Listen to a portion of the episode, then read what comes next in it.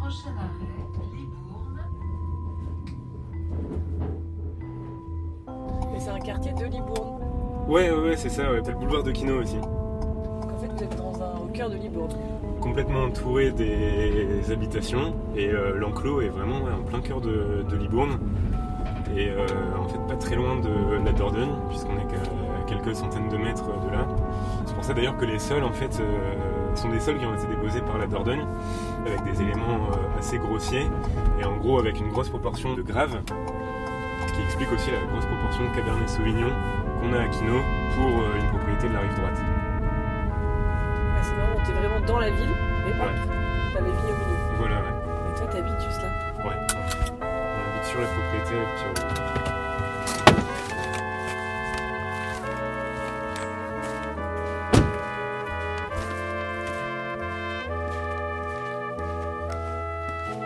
Libourne, un matin d'automne. Ok. Pierre-Paul Boss, le responsable technique de Château Quinault-L'Enclos, nous emmène pour une visite guidée de ce grand cru encore méconnu de Saint-Émilion. Au cœur de la ville et à 5 km seulement de son mythique grand frère, Château Quinault-L'Enclos fait office de laboratoire pour les équipes de Château Cheval Blanc. Nouveau matériel végétal, agroforesterie, élevage, ici on teste, on expérimente à la vigne et au chai pour que ce grand terroir de Grave exprime au mieux sa signature au jus.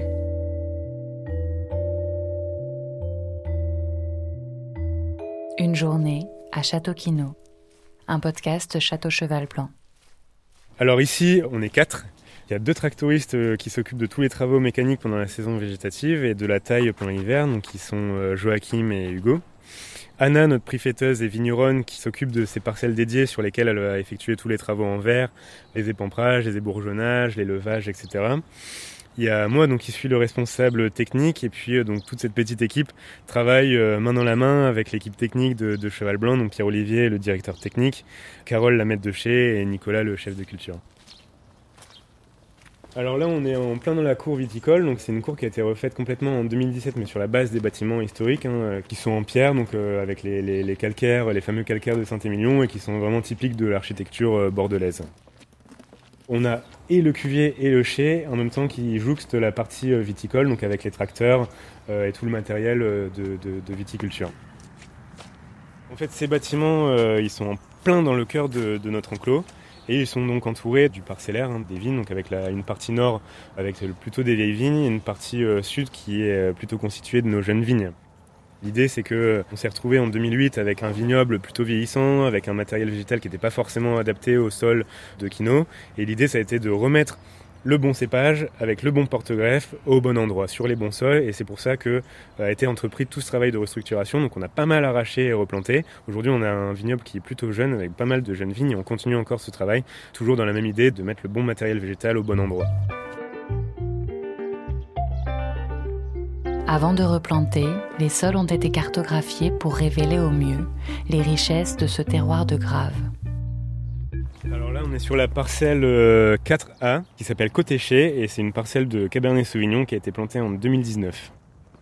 Sur Quinon, on est à 65% de Merlot, 15% de euh, Cabernet Franc et 20% de Cabernet Sauvignon. Un encépagement qui est assez typique euh, avec cette forte proportion de Cabernet, hein, puisque Cabernet Franc et Cabernet Sauvignon euh, confondus, on est quasiment à 40% de l'encépagement, ce qui est plutôt assez élevé, sachant que dans le Libournais, c'est plutôt le Merlot qui est prédominant, euh, euh, au moins à 80% euh, de, de l'encépagement.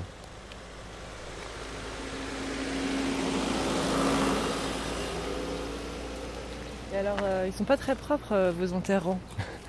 Nos interrants, ils sont pas très propres. Ils l'étaient il y a une semaine, mais en fait, on a semé nos couverts végétaux. Donc là, on a un mélange de cinq espèces différentes avec des graminées, des légumineuses des crucifères qui vont pousser pendant tout l'automne, tout l'hiver, qui vont reprendre leur croissance au printemps.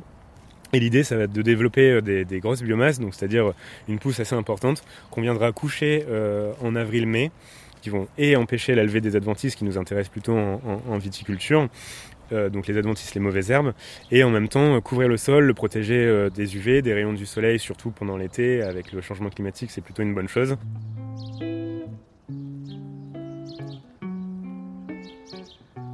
On a commencé à voir euh, toutes les contraintes liées au changement climatique et surtout euh, l'impasse dans laquelle on se situait si on continuait notre viticulture de, cette façon. On s'est dit quels pourraient être les leviers pour essayer de limiter les effets du changement climatique sur notre vignoble et surtout sur les cépages, euh, et notamment le merlot, hein, qui commençait à être un peu dans les limites de son enveloppe climatique dans, le bordelais. Un des leviers, ça a été de se lancer dans le projet agroécologique, dont l'un des piliers, bah, c'était tout simplement les couverts végétaux couverts végétaux, mais aussi élevage et agroforesterie. Kino renoue avec la polyculture. Les arbres ont retrouvé leur place parmi les vignes. Alors là, on est sur la parcelle 1B, euh, qui est une parcelle euh, de merlot qui a été plantée en 2016. Donc l'idée c'était de réintégrer les arbres. On a mis euh, que des fruitiers, on a mis donc des pêchers sur les sols de grave parce que comme le Cabernet Sauvignon, les pêchers étaient plutôt propice pour euh, des sols assez chauds. Et on a également euh, planté pas mal de, pruniers avec pas mal de variétés différentes. Donc ça sont vraiment euh, les premières parcelles où on a planté des arbres. Ça c'était donc il y, a, il y a 4 ans.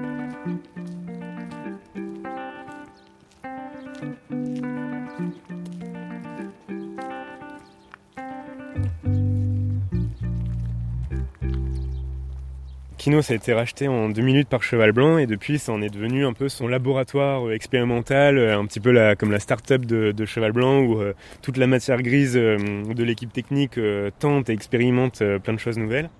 L'agroforesterie, on a vu voilà que, ça fonctionnait. Quelles étaient aussi les contraintes liées aux arbres? Par exemple, bah, effectivement, le passage des tracteurs, c'est une contrainte, donc il faut s'adapter, tailler, palisser les arbres pour que ça n'en soit plus une.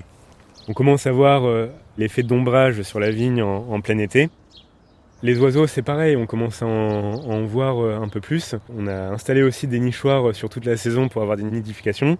On a pas mal de nichoirs qui ont été occupés par euh, des espèces différentes. Mais pour l'instant, les arbres, encore une fois, sont pas assez développés pour avoir un réel effet d'abri pour les oiseaux. Pour les insectes, c'est pareil, on, a, on mesure tout ça et on voit euh, effectivement euh, beaucoup plus d'insectes qui s'installent dans, les parcelles, notamment pendant les périodes de floraison des couverts végétaux. On choisit en fait nos couverts végétaux de façon à avoir les floraisons les plus étalées possibles, entre euh, les floraisons des moutardes, des radis chinois et des trèfles incarnats. Et en fait, il y a une multitude d'insectes qui viennent ben, se nourrir des fleurs des couverts végétaux. Donc ça, oui, on a un réel impact là-dessus. Allez, on va devant, devant le château.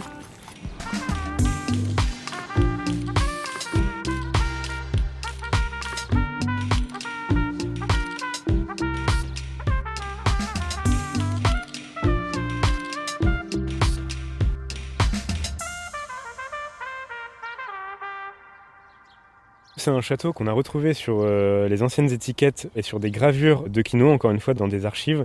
Donc en fait, c'est un château qui doit dater euh, du 19e ou 18e. Donc c'est vraiment euh, une ancienne bâtisse avec ses deux tourelles, avec les deux palmiers typiques de l'architecture libournaise et bordelaise. On va faire un tour au, chai? Ouais, bah on, peut passer, on peut passer par là. On va faire le tour. Donc là je parlais de lieu d'expérimentation euh, à Kino. Bah, on en a encore la preuve avec cette parcelle, qui est la parcelle 3, qui est une parcelle de Merlot également plantée en, 2016 et qui s'appelle euh, Côté Maison, qui est une plateforme d'essai euh, de semis de couverts végétaux. Donc on a plein de mélanges différents, de triticale, de pois fourragés, de févrole, comme des mélanges de trois variétés différentes de trèfle. Voilà, donc l'idée c'est vraiment d'expérimenter ça, de voir ce qui fonctionne, ce qui fonctionne un peu moins bien, et de sélectionner ensuite, euh, bah, pourquoi pas, des mélanges qui seront euh, les futurs mélanges de quinoa ou de cheval blanc.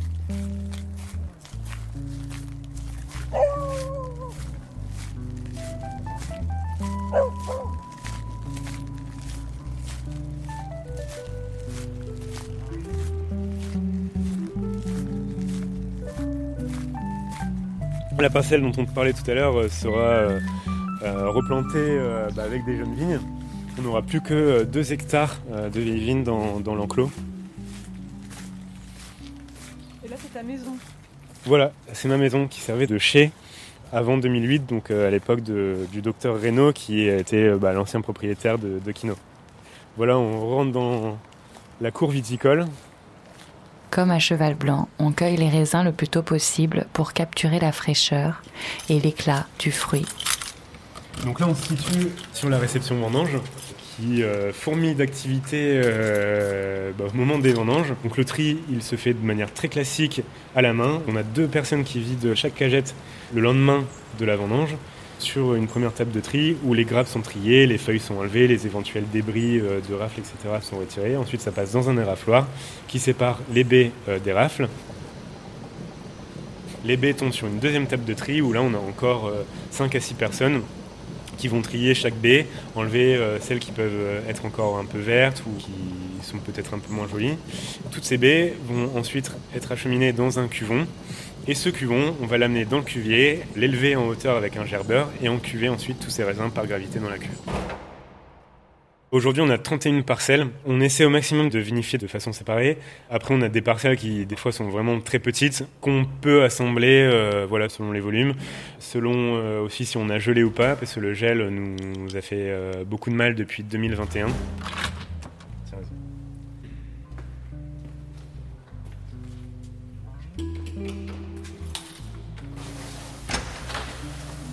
Dans le cuvier qui a été donc refait en 2017 avec euh, des volumes de cuves euh, différents, euh, encore une fois pour faire justement ces vinifications parcellaires, pour s'adapter à notre parcellaire. Donc on vinifie tout en cuve béton, exactement comme un cheval blanc. Il y a 21 cuves béton et ensuite on a quelques cuves inox de beaucoup plus petite capacité qui nous servent quand le, volume de la parcelle ne tombe pas forcément pile poil avec le volume de cuve. Sur chacune des cuves, on a euh, notre petit panneau et l'ardoise euh, où on a le numéro de la cuve qui permet d'identifier et de se repérer dans le cuvier avec son volume. Là, par exemple, on a la cuve euh, numéro 1 qui fait 41,7 hectolitres.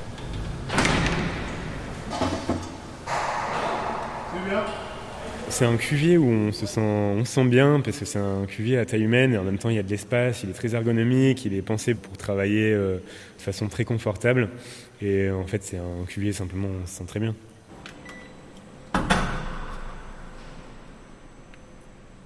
Donc là, c'est notre cuvier annexe avec euh, justement ces cuves inox de plus faible capacité.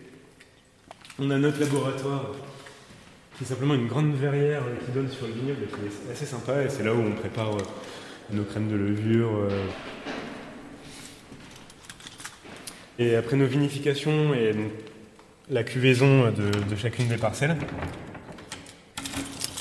On a en, décembre euh, le travail d'assemblage de toutes ces parcelles qui sont restées isolées une à une euh, euh, depuis l'encuvage. Donc l'idée, ben, c'est que Kino, c'est un seul et unique vin, du fait des terroirs homogènes. Chaque parcelle rentre dans Kino, rentre dans l'assemblage de Kino. Donc euh, évidemment, on fait tout pour que les parcelles soient au niveau. Il n'y a pas de raison qu'elles ne le soient pas. Mais en décembre, on va regoûter euh, chacune des parcelles, puis les assembler toutes ensemble, avant euh, donc de les entonner dans le chat à barrique. Au chai aussi, les choses changent. Si l'élevage en amphore reste expérimental, les foudres remplacent peu à peu les traditionnelles barriques bordelaises. Aujourd'hui, euh, on est sur euh, une majorité de foudre. Un foudre, c'est euh, comme une énorme barrique ovale qui fait 20 hectos, qui est plutôt verticale et qui en fait fait quasiment 10 fois le volume d'une barrique bordelaise. l'idée, c'est vraiment de jouer sur ces différentes capacités, sur ces tonneliers différents qui ont chacun leur propre marque, qui mettent leurs pattes dans les chauffes et ça change le, goût du vin d'élever dans des tonneaux ou dans des foudres qui sont donc beaucoup plus gros? Ouais, alors ça change complètement. En gros, euh, ce qui, joue ici, c'est vraiment euh, le, rapport volume-surface, donc le, rapport entre le volume de vin qu'il y a dedans et la surface avec laquelle il est en contact, donc la surface boisée. On veut avoir des, boisés qui soient beaucoup plus intégrés, des vins qui s'élèvent en masse. Ça en fait finalement des, vins beaucoup plus onctueux, avec beaucoup plus de matière en milieu de bouche. Et c'est vraiment ce qui convient à, à Kino. Cet élevage en gros contenant nous persuade aussi d'une chose, c'est que bah, Kino en fait mérite d'être élevé plus longtemps. Donc là, on est en train de, faire des essais également d'élevage un peu plus long pour voir où situer euh, l'élevage idéal de, de Kino. Est-ce que en fait c'est 12 mois? Est-ce que c'est plutôt 14 mois, 16 mois, 18 mois ou 24 mois?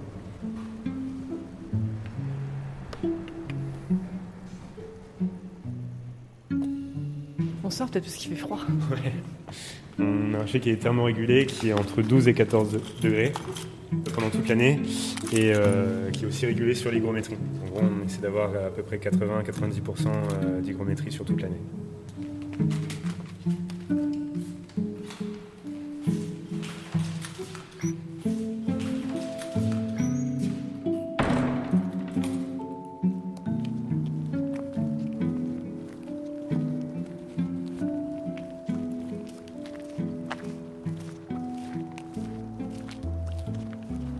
Euh, l'idée c'est que ce soit un vin euh, qui soit euh, à la fois sexy dans son jeune âge, qui soit bon à boire dans, son jeune âge, et en même temps qu'il soit un vin de garde. Et ça, c'est vraiment, ce sont vraiment ces terroirs qui nous permettent de, jouer avec ça. Parce qu'on a des terroirs chauds avec des merlots qui ont ce côté sexy qui ont ce côté juteux, fruité, et en même temps avec une grosse proportion de Cabernet Sauvignon qui eux vont beaucoup plus jouer sur la, charpente, sur la densité du vin et du coup sur sa capacité de garde.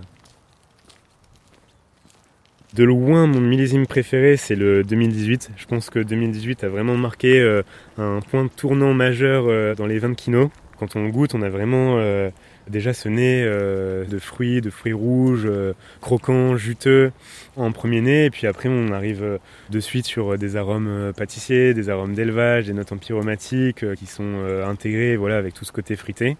Et puis en bouche, on a des, des belles densités et encore une fois, des vins qui sont très juteux, qui amènent à une fin de bouche qui est longue, qui est en même temps sur la tension, qui montre que Kino c'est vraiment un, vin de garde. Autant ce week-end je vais pouvoir euh, ouvrir un 2018 euh, sur une entrecôte avec mes copains, autant on va pouvoir le réouvrir dans 10-15 ans et, euh, on aura encore un vin qui sera juste exceptionnel à boire. Comme son grand frère, Château Kino L'Enclos mise sur la sincérité du terroir pour faire de grands vins. Les terroirs sont très très différents, donc évidemment ça, va se retrouver dans ces différences entre ces deux profils de vin. On retrouve en tout cas le même esprit euh, de la, vinification euh, de cheval blanc, en fait des vinifications euh, qui sont finalement simples, on exclut toute fioriture. Le point commun entre cheval blanc et quino, c'est simplement qu'on ne ment pas. On fait des vins qui sont justes, qui représentent leur terroir, et c'est la plus grosse caractéristique de vinification et l'élevage de cette maison.